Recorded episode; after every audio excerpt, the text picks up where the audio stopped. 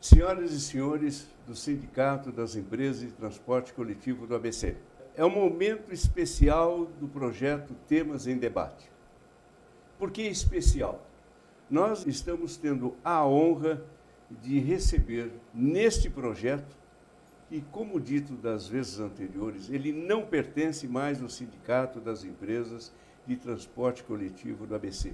Ele pertence ao segmento de transporte de âmbito nacional e os senhores vão entender que a partir de agora mais uma entidade de expressão nacional e o seu maior pensador e criador está entre nós. A todos os momentos que eu tenho feito essa abertura, tenho destacado que nós temos o apoio da nossa entidade nacional NTU, nós temos o apoio da nossa federação FETPESP, a entidade SETPESP, da SP Urbanos e nós temos da nossa entidade. A partir de, deste momento, nós teremos um divisor de águas para o nosso objetivo, e aí nós falamos para todos os nossos empresários. Eu agradeço a nossa presidência, diretoria, empresários em geral, porque é uma forma de compartilhar com os senhores todo esse conhecimento e tenho certeza que os, os senhores estarão atentos. Nós vamos apresentar, está aqui do meu lado direito, eu digo que é um dos maiores pensadores do transporte nacional, transporte coletivo, é o doutor Ailton Brasiliense Pires. É mais os amigos Ailton Brasiliense, como todos o conhecem. É, um, é uma figura imperdível no transporte. E do meu lado esquerdo, também, ele é inquieto, mas irreverente, porque é extremamente agitado no transporte. Haja visto o cargo que ele ocupa, é o, sindicato com maior expressão nacional, representante eh, do segmento econômico, é o doutor Francisco Cristóvão, engenheiro, ele é inquieto porque é um outro pensador e, e sobre esses ombros é, a, recai uma carga absurda e nós vamos estar falando. O meu amigo Francisco, Chico, muito obrigado por aceitar o nosso convite e todos os empresários sabem dessas personalidades. Eu estou terrivelmente prestigiado e lisonjeado com a presença dos amigos e temos certeza que os senhores têm muito a contribuir.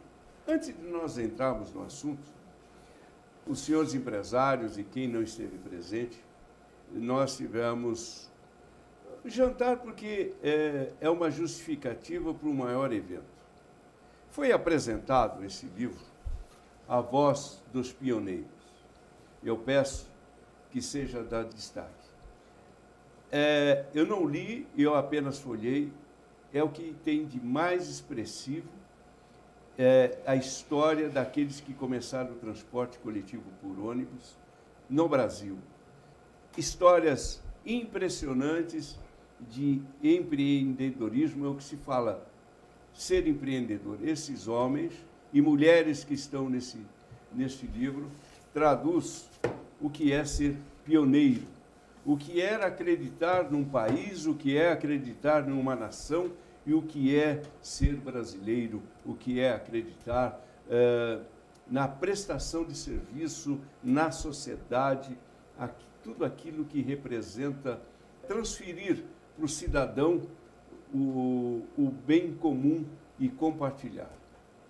Depois dessa abertura, eu gostaria que os amigos falassem daquilo que presenciamos naquele jantar, naquela comemoração? Bem, o que foi o destaque do jantar, evidentemente, foi uma comemoração feita àqueles que iniciaram o trabalho, o transporte público por ônibus, que veio assentado em cima do transporte público pelo bonde, implantado pela Light exatamente em 1900. Uma época em que a cidade de São Paulo tinha apenas 200 mil habitantes, quando os ônibus entram, nós temos quase 700 mil, apenas pouco mais de 20 anos. E aquela malha ferroviária que a Light colocou, propôs para a cidade de, re, de organização, e que depois ele foi sendo reconfigurado à medida que esses simpáticos empresários começaram a colocar as suas linhas de ônibus. São pioneiros mesmo. Claro, são pioneiros quando foi a Light. A Light com a vantagem de ser aquela que tinha a prioridade de poder implantar um sistema de bondes numa cidade que tinha uma população que crescia enormemente, 200 mil pessoas em 1900, praticamente 700 mil em 1924, por exemplo, quando estoura aquela Revolução de São Paulo. Então, através disso, que essa configuração de malha vai se expandindo pelo território até chegar na década de 50, 1950, com a população de 2 milhões e 200 mil pessoas. Então, essa busca por você procurar atender a, a locação das pessoas, a busca por emprego, moradia, comércio, serviço, saúde, ela vai sendo complementada pela rede de bondes, que é estrutural. Não, você não vai falar mais. Eu vou te interromper. Não. Assim você vai, você vai. Eu vou ficar só ouvindo aqui. Não, mas são deixas para você falar depois. Não, mas. O Francisco, por é, exemplo. Exatamente. Nós vamos, vamos transferir um pouquinho. Vamos, vamos, vamos transferir um pouquinho o Francisco. Primeiro, ele esteve presente. E se tem uma pessoa que circulava nesse jantar com uma desenvoltura ímpar, é o meu amigo, doutor Francisco Cristóvão, excelente profissional. E eu me lembro da época, eu era menino, ele já estava na CMTC. Já, bem tempo. Bem, bem tempo. Bem tempo. É. Eu era criança. Desde a calça... fundação da CMTC. Justiça há de ser feita. é... Doutor Francisco, é, é, é, esse jantar. Depois nós entramos na. É. Nós, nós, teremos um, um, um, assunto assim de uma qualidade e profundidade terrível. Vamos lá, Francisco. É, eu, eu também me senti extremamente honrado por ter recebido né, o convite para participar desse, desse jantar. É, e do lançamento dessa, desse livro, por uma razão muito especial. Eu tive a oportunidade de trabalhar com essas pessoas que né, aparecem no livro, né, contando as suas histórias. Né? Quase todos eles de origem portuguesa, né? É, e aí, só para dar nome, né, o caso do seu Ruas, que é uma verdadeira instituição, sempre foi, seu Carlos de Abreu, né, o seu Belarmino Marta, né, e tantos outros que né, iniciaram, como o Ailton muito bem disse, né, a, a, a, história do transporte por ônibus na cidade de São Paulo. Né, as duras penas, é, num começo, é, de certa forma, até competindo um pouco com o bonde, mas aí as empresas foram crescendo, crescendo, crescendo, e chegou um ponto em que a Light não queria mais operar o bonde, por um problema de, e isso é muito interessante, a história conta isso, né, é, a prefeitura não reajustava a tarifa né, do, do, do, serviço por bonde, e isso foi degradando o sistema, degradando o sistema, chegou num, num ponto em que a Light foi até a prefeitura e disse, eu não quero mais operar o serviço. A partir daí, a prefeitura, então, toma a iniciativa de criar uma empresa de economia mista, que foi a Companhia Municipal de Transportes Coletivos, né, da qual eu tive a honra de ser diretor de operações na década de 80 e depois, na década de 90, eu fui o presidente, fui o último presidente da, da, da extinta CMTC. E aí tive a oportunidade, então, de lidar com todas essas pessoas. Num primeiro momento, é, como, como diretor de operações, e aí eu discutia com eles né, as linhas, os itinerários, as sobreposições de linha com as linhas que a CMTC operava, porque quando a CMTC foi criada em 1947, né, ela assumiu o serviço de bonde e reorganizou o sistema de transporte por ônibus. E aí as empresas começaram a trabalhar dentro de um regime um pouco diferente daquele é, que elas estavam acostumadas, que era praticamente livre. Aí começaram a ter algumas, algumas exigências colocadas pelo poder concedente, é, até porque o serviço de transporte por ônibus é um serviço né, de utilidade pública. Ele, ele precisa ser regulado, ele precisa ser regulamentado e ele não pode seguir as leis de mercado de tal forma. Propositadamente, que... como eu fiz com o nosso amigo, eu também vou pedir para você falar. Essa apresentação eu coloco com uma homenagem aos pioneiros, é a contribuição de temas em debate para homenagear é, esses que estão aqui e, e, os que estão hoje, né? Nós são os filhos, são os filhos, são os, os netos, filhos, né, os dessas netos, pessoas que estão. É, parabéns para é. vocês. E agora nós vamos tratar especificamente do tema sobre mobilidade urbana. E nós estamos conversando antes de iniciar a gravação. Eu vou estender até por sugestão do, do meu amigo Francisco Cristóvão, é mobilidade urbana e humana. É Sim. isso. Eu, porque não existe mobilidade sem pessoas, não existe mobilidade sem qualidade. E hoje nós temos, é, hoje se fala em patinete, bicicleta, temos o Uber, que é, uh, é, um, é um componente que nós temos que pensar atentamente uh, o que, qual será o, o seu papel. futuro, o, o seu papel, papel dele, na, matriz de transporte da cidade. Trans, a própria colocação do Ailton colocou o começo do século passado a existência do transporte coletivo. Eu imagino que aqueles modais que vêm como um cometa somente para se aproveitar, usufruir de momentaneamente dessa massa, é essa a solução? É isso que vai resolver? É essa questão que está posta que nós vamos colocar. É, o Uber deve ser visto como um concorrente e, ao mesmo tempo, um complemento. E é assim que ele está se colocando. De uma forma, ele diz assim, não, eu complemento a viagem que você fez, você estrutural, mas, ao mesmo tempo, ele também é um concorrente. Ele é um cidadão que, como todo mundo sabe fazer as contas, com pelo menos duas pessoas, já vale a pena pensar se vale a pena você ir de transporte público. Afinal de contas, ele te dá uma coisa que é uma qualidade, ele pega você onde você está e leva você exatamente onde você quer. Enquanto que o transporte público, você tem que se deslocar até um alimentador ou estrutural e depois, novamente, você tem que fazer um complemento a pé, ou coisa que vale. Então, ele precisa ser entendido como um concorrente e um complementador. Mas a gente tem que rever essa matriz.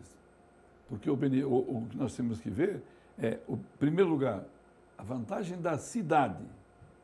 Mas a vantagem da cidade do ponto de vista das pessoas que estão se utilizando da cidade. Eu vou colocar como necessário ou é, é, útil esse serviço. Qual a tua opinião? Veja, eu acho, eu acho, eu parto do seguinte princípio. Qualquer que seja a qualificação que se possa dar a esse tipo de serviço, se ele é necessário, se ele é útil, se ele é complementar, o importante é que ele seja regulado e regulamentado. Ele está ele, deslocando pessoas. Né? Então, mesmo que seja o Uber para o transporte individual, que é concorrente do táxi, não é concorrente do ônibus, né? ele precisa de regras para funcionar. Mas ele está São, concorrendo com o ônibus? Ele, não o individual. O individual eu vejo mais né, como é, um pouco de concorrência, mas não muito significativa. Eu diria que no caso de São Paulo, pelas características do sistema, pelo tipo de, de integração que nós temos, a facilidade do bilhete único, que você pode, né, durante três horas, fazer quatro transferências sem ter que pagar outra tarifa, ele não é, retirou tanta, tantas pessoas assim do, do, do, transporte coletivo por ônibus. Eu diria que varia no máximo com 2%, 1,5%, 2% de, de mudança né, das pessoas que antes utilizavam o ônibus agora passaram para né, o Uber. O Uber é, diria transportando uma pessoa. O que nos é, incomoda um pouco e, e, nos força a exigir né, do poder concedente uma regulamentação, né, um, uma, uma, enfim, uma, um regramento para que ele possa atender ao que o Ailton muito bem colocou, ele ser um transporte complementar. Ele talvez seja o transporte ideal para buscar o cidadão lá na casa dele, tá mas trazer para o terminal. O nome que se diz Uber juntos. Uber, que... Eu falo disso. Esse sim é o concorrente maior nosso, né? O Uber juntos ou o, o nome que se queira dar para isso. Então, então para isso é o seguinte: não é justo que o transporte regular por ônibus tem todo um regramento e se nós não cumprirmos com a ordem de serviço de operação, nós somos multados e tal, e eles façam o mesmo tipo de serviço, né,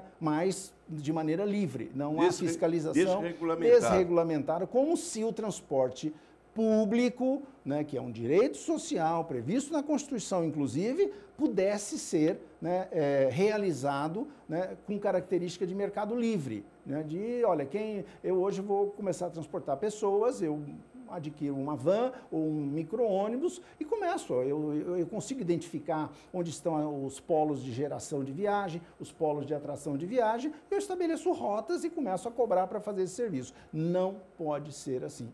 Não pode ser assim. Então, a prefeitura ela tem que ficar muito atenta a que né, esse serviço possa se. Nós, do, do, do, do SP Urbanos, não enxergamos assim uma grande ameaça. Muito pelo contrário, nós estamos enxergando uma oportunidade né, de. É, realizar serviço, de produzir serviços que venham ao encontro da, do desejo e da necessidade da população. É. Eu quero mudar de usuário para cliente. E essa, essas duas palavras não são sinônimos, elas têm significados absolutamente diferentes. É, é, dentro desse mesmo tema, é, nós sabemos que há empresários, é, empreendedores, e tentando, e parece que na cidade de São Paulo foi proibido o serviço uh, semelhante por, uh, por ônibus com a conotação de aplicativo. Uh, por que, que isso não é aceito e a total desregulamentação do, do Uber, já que nós estamos no, no tema? Como que nós resolvemos isso, Ailton? Queria voltar num ponto anterior, quando eu disse que as questões propostas têm que atender o cidadão e a cidade. Felizmente ou infelizmente, o nosso espaço viário é finito. Os desejos de viagens não são finitos. Tem lá um limite superior, mas tudo bem. Então, o, a, a, locomoção das pessoas tem que ser vista em função daquilo que o espaço público construído permite. E a solução para o transporte público, ou para, melhor, para o melhor deslocamento, em termos de tempo e de custo, não é o transporte individual, seja ele mascarado de que forma for. O fundamental para a cidade, uma cidade, de novo, São Paulo, que tem 12 milhões de habitantes, mais de 30 milhões de viagens só de transporte público, jamais será o transporte individual. Ele caracterizado enquanto um veículo e um cidadão, ou ele caracterizado como um sistema chamado Uber ou coisa que o valha. A cidade tem que ser estruturada em cima de um transporte público estruturado. Planejamento. Para São Paulo, sem nenhuma dúvida sobre trilhos e pneus. Que pneu? Corredores de ônibus. O grosso das nossas viagens tem que ser planejadas para a cidade que está aqui hoje, mas para a cidade que vai ser daqui 10, 15, 20, 30 anos. Houve um, enriquecimento da cidade. O número de viagens em São Paulo e qualquer outra cidade é maior hoje do que era 20 anos atrás. Então a cidade tem que ser pensada como é que ela se reconfigura, onde é que ela pode construir, onde é que ela pode verticalizar e onde é que ela não deve. Não dá para deixar a cidade crescer de qualquer jeito. De qualquer jeito, o transporte é caríssimo. Se São Paulo tivesse organizado melhor. Faltou visão. Faltou visão. Total. Também não era muito fácil, né? Vamos devagar. Vamos pegar alguns dados que eu já te passei. 1900, 200 mil. 1920, por volta de 700.